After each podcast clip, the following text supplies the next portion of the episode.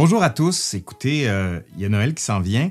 Puis vous avez été plusieurs à me demander de vous montrer mes coups de cœur ou de vous parler de mes coups de cœur côté lecture. Ben, je m'exécute et je vous montre ce que j'ai aimé. Le premier, Serge Bouchard et Marie-Christine Lévesque, vous l'avez ici.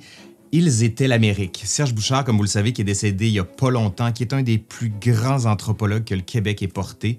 C'est publié chez Lux et c'est des courts chapitres sur l'histoire du Québec, l'histoire de l'Amérique du Nord et l'histoire du territoire en général. C'est magnifique, c'est captivant, c'est écrit avec une plume. Faut lire absolument du Serge Bouchard et du Marie-Christine Lévesque.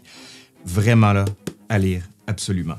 Bon, l'autre, euh, je ne savais pas lesquels choisir parce que vous avez vu que j'ai fait une série sur Miyazaki, sur le studio Ghibli, notamment Totoro, Princesse Mononoke, Arrietty et il y a même Ponyo qui s'en vient. Il y en a beaucoup qui m'ont demandé sur quoi je m'étais basé pour les analyses des films. Mais je l'ai fait dans un premier temps, ce qu'il faut savoir avec le héros de l'histoire. Vous irez voir sa chaîne, pardon, j'en parle souvent. Mais les livres qui serait intéressant pour poursuivre votre réflexion. Vous l'avez ici, Susan Napier ou Napier, je ne sais pas comment ça se dit. Le monde de Miyazaki, c'est vraiment complet, c'est magnifique, c'est beau. Vous en avez pour des heures et des heures à lire ça. Vraiment, moi, je suis tombé là-dedans, puis je pense que j'en suis toujours pas ressorti tellement que je voulais en savoir plus. Puis j'ai commandé en fait l'autre livre que vous avez ici de Gaël Berton, euh, l'œuvre de Hayao Miyazaki, le maître de l'animation japonaise.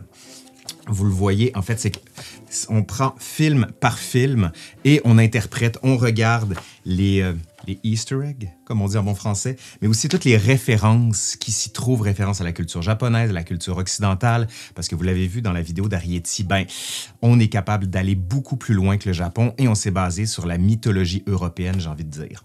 L'autre, pour euh, des cadeaux de Noël et qui seraient un peu coûteux, mais qui vont marquer durablement, ben, les éditions des Saint-Pères, je ne sais pas si vous connaissez, il y en a déjà des youtubeurs qui en ont parlé. Euh, magnifique maison d'édition qui édite les manuscrits et parfois même les épreuves corrigées, en l'occurrence ici, Les Fleurs du Mal de Baudelaire. Je ne sais pas si vous le voyez bien. Bon, mon format reste à retravailler, vous en doutez.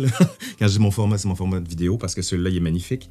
C'est les épreuves qui sont corrigées parce que quand on est auteur, on fait une première impression, l'éditeur l'a fait, pardon, vous l'envoie et vous corrigez les petites coquilles qui, euh, qui ont pu se poser puis en fait, Baudelaire a beaucoup plus que corrigé. Il a fait des dessins même directement sur la première copie des Fleurs du Mal. Puis c'est vraiment dans la section beaux livres.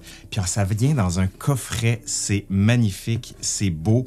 Puis bon, les Fleurs du Mal, je sais pas pour vous, mais pour moi, ça a été une œuvre marquante de mon adolescence. On m'a même, on m'a même forcé, j'allais dire, mais c'est pas forcé.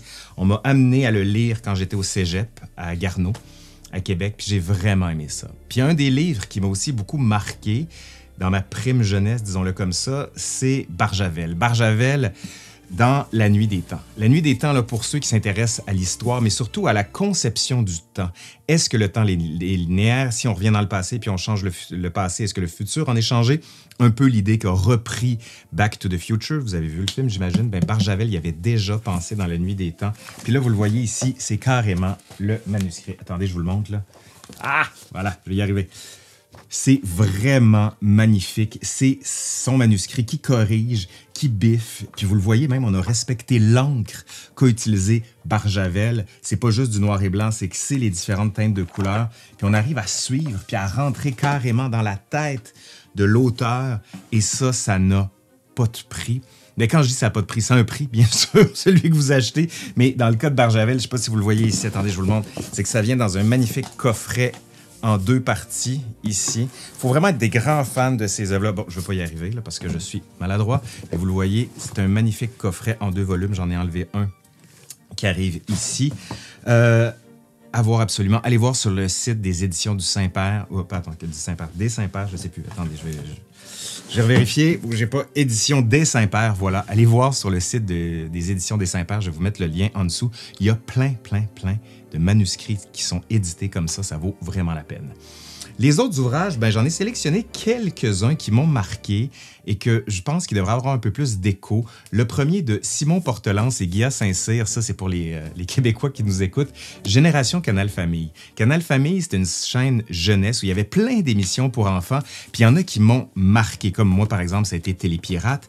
Puis en fait, les deux, euh, Guilla Saint-Cyr et euh, Simon Portelance, ont interviewé ceux qui ont travaillé à l'époque pour Canal Famille, qui est devenu VRAC TV par la suite. Puis on apprend plein, plein, plein de choses, des archives, des photos d'époque, des interviews. Puis en plus, ils mettent les grilles horaires de chaque année. À quoi ça ressemblait la grille horaire de 1992, par exemple? Moi, j'ai regardé ça, puis je me suis rappelé mes dimanches matins à regarder la télé de manière beaucoup, trop intense. J'aurais peut-être dû faire autre chose. Mais à lire absolument euh, Génération Canal Famille, c'est passionnant. Vraiment. Ça, je le garde pour la fin. Quand je dis je le garde pour la fin, il m'en reste trois, vous en faites pas. Euh, celui-là, j'ai pas le choix parce que vous le savez, euh, Benjamin est un ami, plus encore un collègue ou l'inverse. Euh, les Vikings, euh, j'aurais pu vous citer n'importe quel ouvrage que fait Benjamin Nota Bene, pour ceux qui le connaissent pas, mais je pense que vous le connaissez parce que j'ai fait beaucoup de choses avec lui.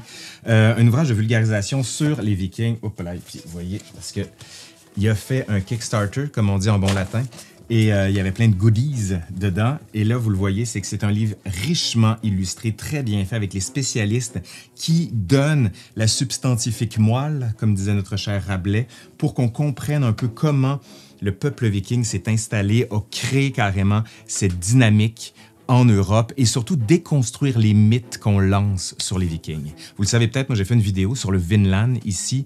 Euh, vous irez la voir, j'ai eu beaucoup de plaisir. Puis j'ai envie de revisiter cette, période-là pour voir s'il n'y a pas quelque chose à aller chercher encore.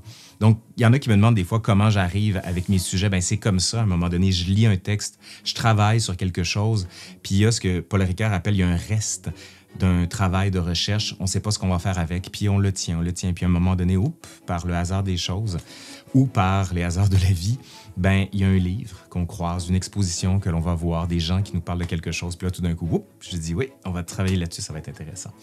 L'autre, c'est un livre qui m'avait beaucoup marqué dans ma jeunesse. Vous le savez, j'adore les BD. À chaque fois que je fais ce genre d'exercice, je peux pas m'empêcher de vous en montrer. Et eh bien, le livre qui m'avait marqué, c'était Le monde de Sophie de Houston Gardner mais on en a fait une version BD. On a fait aussi la version de Sapiens en BD. J'aurais pu vous en parler, mais elle est ultra connue. Celle-là l'est également aussi, mais je trouve que c'est un bon modèle d'initiation à la philosophie pour les enfants, mais pas juste pour les enfants, pour les adolescents. Parce que des fois, on a l'impression qu'on connaît certains grands penseurs. Là, le premier tome ici que vous avez, la philosophie de Socrate à Galilée, donc de l'Antiquité jusqu'à la Renaissance, on a l'impression qu'on les a connus, ces philosophes-là, ces gens qui ont pensé sur le monde et pourtant.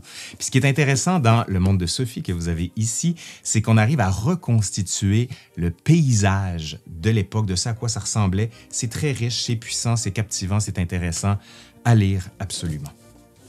Pouf. Et le dernier que je garde pour la fin, qui est mon coup de cœur, mais vraiment de loin. Vous savez, c'est le genre de livre, quand on commence à le lire, on se dit ah, Je suis déjà tombé amoureux de ce livre-là. Puis je veux ralentir ma lecture pour qu'elle dure. Puis ça a vraiment été ça. Le livre est quand même un peu cher, je vous dirais, mais il vaut la peine. Ben, en, Europe, c'est 35 euros. Ici, c'est à peu près 60 dollars. La Bibliomule de Cordoue. Ça nous plonge à l'époque du califat de Cordoue, donc ce qu'on appelle aujourd'hui l'Espagne, à l'époque où les musulmans avaient prise sur le territoire et ça déconstruit tout le mythe selon lequel, bon, c'est comme ça qu'on nous l'a présenté beaucoup dans le monde occidental, c'était des barbares, etc. Pas du tout. On voit justement comment les savants de l'époque ont tout fait pour essayer de préserver la grande culture arabe, mais aussi perse, euh, grecque, romaine parce qu'ils se sont fait un peu les agrégateurs des grands textes de l'époque pour les conserver, les préserver à travers le temps. Et il y a un homme, je ne vais pas vous donner toute la punch, mais il y a un homme qui veut brûler la bibliothèque. Ça fait une belle métaphore avec ce qui se passe aujourd'hui. Et tu en as un autre qui, lui, veut la sauver. Puis il y a plein d'histoires là-dedans. Il y a presque une histoire d'amour, je dis presque parce qu'il faut le lire pour comprendre. Mais c'est magnifiquement bien illustré. Puis j'aime beaucoup ce modèle-là où en fait, on reprend le code de la BD classique. Puis simplement, c'est qu'on y verse un contenu historique extrêmement fort, extrêmement puissant. Puis à la fin, on veut en savoir plus. Puis il y a tout, vous voyez, une section écrite en postface pour vous dire, bon, ben, voici ce que vous avez lu, voici ce que l'on connaît sur le califat de Cordoue au Xe siècle. C'est vraiment riche, c'est vraiment intéressant.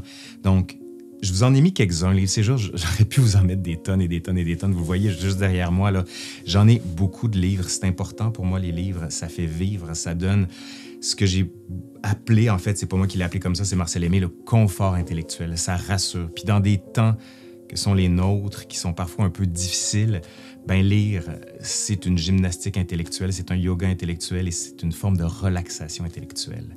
Donc moi, j'aimerais ça vous lire, j'aimerais ça que vous me disiez les livres ou le livre qui vous a marqué le plus en 2022 et puis euh, faites-moi lire. Puis avant de terminer, je voudrais vraiment vous remercier pour cette année sur l'histoire nous le dira. Vous avez vu, on a essayé différentes choses, euh, notamment la série sur la guerre de sécession. Il va y avoir une autre série encore qui s'en vient. On est en train de finir de l'écrire avec Carl Pépin. Et euh, continuez à nous suivre. Je sais que des fois, c'est difficile avec l'algorithme YouTube parce qu'il y a des vidéos qui n'apparaissent pas. Donc, n'hésitez pas à aller appuyer sur la petite cloche pour vous rappeler qu'il y a une vidéo qui est sortie. Surtout, c'est pas une blague, là. Commentez les vidéos quand vous aimez ça, même quand vous aimez pas ça. Dites-moi des, choses que vous avez moins aimées pour m'adapter. Mais ça aide le contenu à être plus proposé par YouTube parce que depuis cinq ans, ça fait cinq ans que la chaîne existe. D'ailleurs, il faudrait que je fasse quelque chose ou pas. Ben, depuis cinq ans que la chaîne existe, j'ai jamais réussi à craquer l'algorithme YouTube. Je pense que personne n'a réussi à comprendre comment ça fonctionne. Mais en tous les cas, je voulais juste vous remercier. Je vous souhaite un joyeux Noël, une bonne année profitez de vos proches parce que c'est pas juste le sel de la vie, c'est le cœur de la vie que la famille puis les gens qui nous sont proches. Puis quand je dis famille, c'est dans un sens large. Là. Ça peut être les amis qu'on considère comme la famille. Allez, bon ben là, je vous dis au revoir. Vous le savez, là, mon nom c'est Laurent Turcot. Puis merci vraiment de me suivre sur YouTube. Ça me touche, ça me fait plaisir, ça me réchauffe le cœur. Et, comment dire, j'ai l'impression que j'ai une utilité. Vraiment. Salut, bye.